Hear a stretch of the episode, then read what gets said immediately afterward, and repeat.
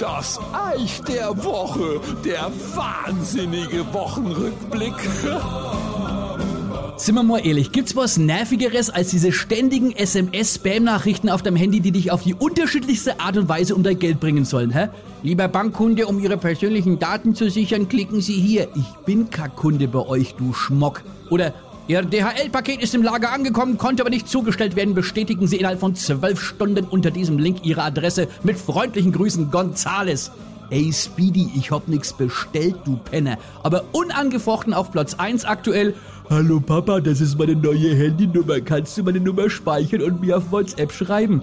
Ich sag euch, diesen Arschgeigen, die diesen Mist verzapfen, wünsche ich lebenslangen Durchfall und kein Klopapier. Und logischerweise lösche ich den Dreck immer sofort. Aber wenn ich wüsste, dass am anderen Ende jemand mitlesen würde, hätte ich schon mal Bock zurückzuschreiben. Ungefähr so. Also nochmal, hallo Papa, das ist meine neue Handynummer. Kannst du meine Nummer speichern und mir per WhatsApp schreiben?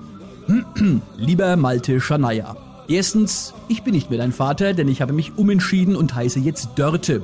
Bin also jetzt deine Mutter, zumindest theoretisch. Denn, und da sind wir bei zweitens, haben wir dich schon vor Jahren zur Adoption freigegeben, weil du nicht nur potthässlich warst und vermutlich immer noch bist, sondern auch dumm wie Brot. Zitat vom Kinderarzt damals, mit dem hat es kann's weg, geben so einer Wegfanger so neu. Oh.